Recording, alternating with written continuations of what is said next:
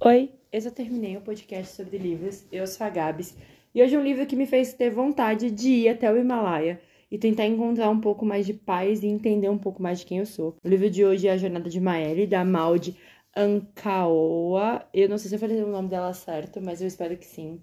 O livro vai contar a história da Maeli, que é uma diretora financeira, ela é dona de uma startup e ela tá sempre trabalhando, sempre ocupada. Só que ela não tem tempo pra nada, ela trata as pessoas um pouco meio estranho ela vive pelo celular dela, vive por tudo. Até que um dia uma amiga dela chama ela para se encontrar e ela vai para um lugar, ela chega nesse lugar e a amiga dela não tá lá. Ela fala: Ué, não falou pra mim que era pra estar tá aqui? E aí ela descobre que na verdade era num número para baixo, onde fica um hospital de câncer. E aí ela descobre que a melhor amiga dela tá com câncer e que ela não sabe o que fazer sobre isso. Então essa amiga diz para ela que existe uma cura para o câncer que ela tá tendo e essa cura fica lá no Himalaia e ela tem que ir buscar.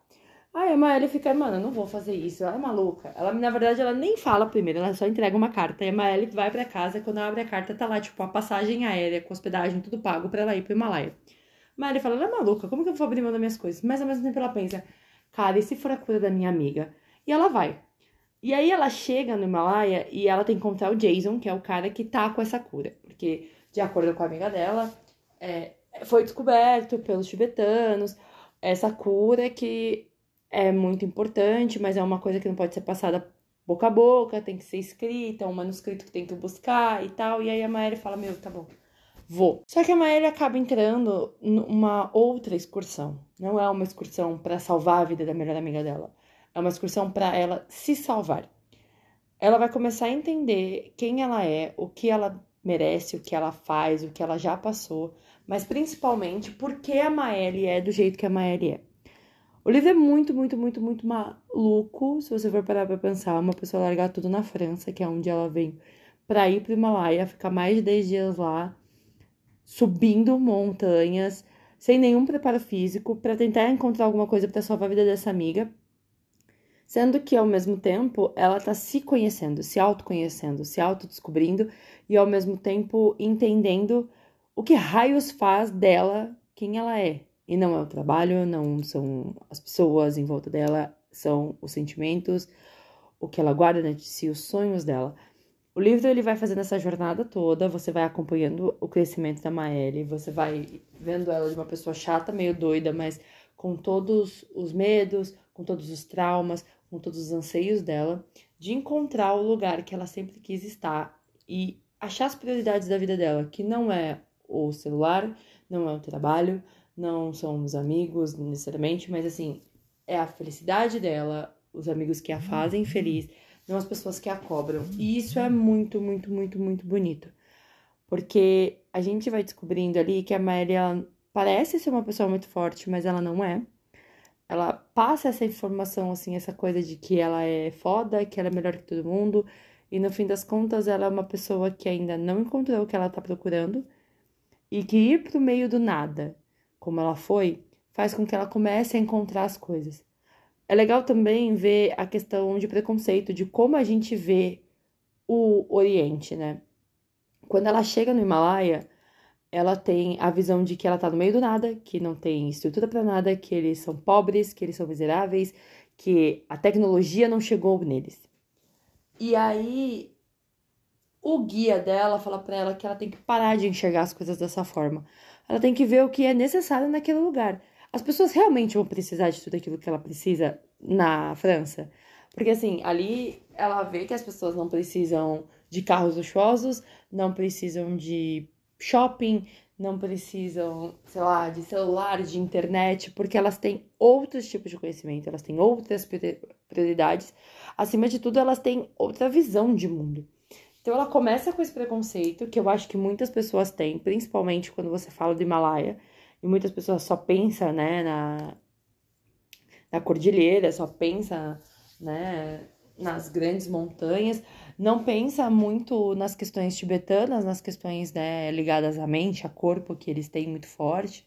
Os monges tibetanos, eles guardam muitos segredos da humanidade que são ditos ali no livro e realmente guardam esses segredos de uma forma muito maluca, porque a gente aqui pensa dessa forma. E em muitos momentos eu me vejo como a Maeli.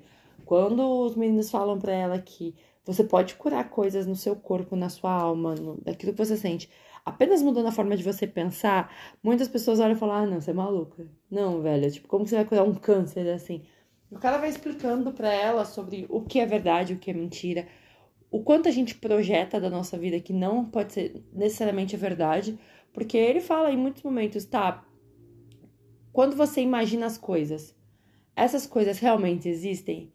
Parte delas talvez sim, parte delas talvez não, às vezes nem a situação, mas isso quer dizer que elas não são reais?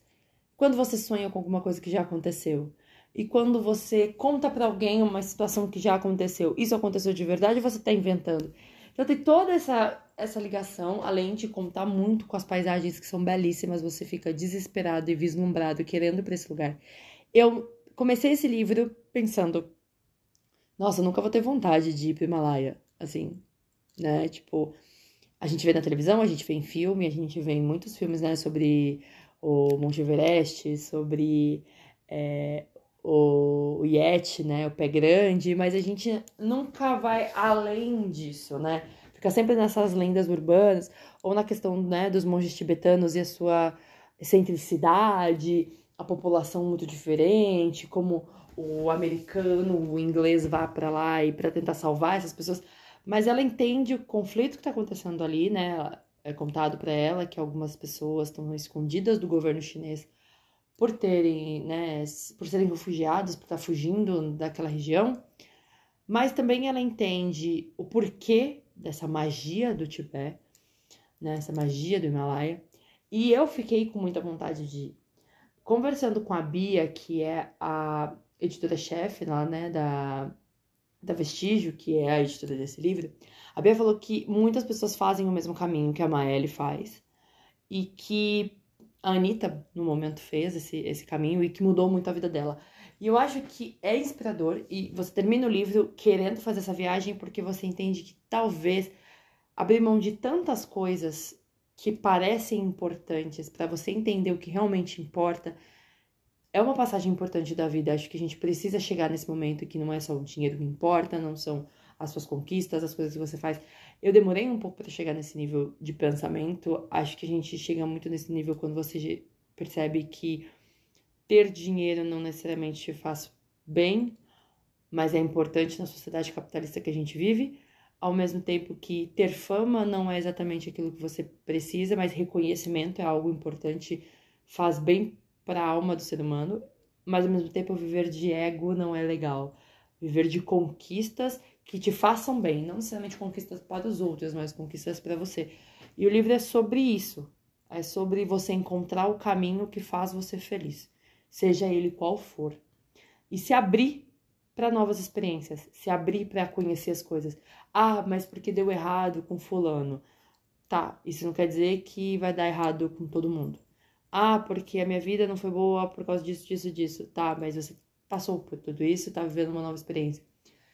Eu achei muito foda, porque para fechar um ciclo dentro das leituras da Vestígio desse ano, claro que ainda tem outras leituras que estão por vir, mas para fechar esse ciclo de leitura da Vestígio desse ano, esse livro ele entra em ligação com os outros, como Foco Roubado, como Nação Dopamina, é, talvez você deva falar com alguém sobre isso, que são livros que são relacionados principalmente a encontrar aquilo que faz bem para você, e o quanto a sociedade impõe outras coisas que parecem que fazem bem pra gente, como a internet, como o celular, como ficar online 357 milhões de horas por dia.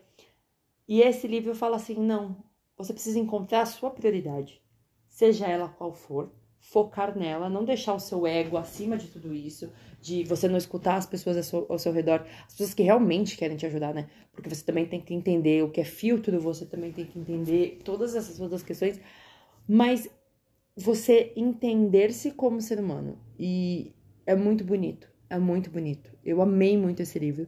Quem já leu a Jornada de Mary, me manda arroba termineicast. Quem não leu, leia, por favor. Ele vai mudar a forma como você vai pensar sobre as coisas. E provavelmente vai ter excursão 2024, 2025 pro Himalaia com peso para as pessoas fazerem esse roteiro. E é isso. Um beijo para quem ficou até agora e tchau.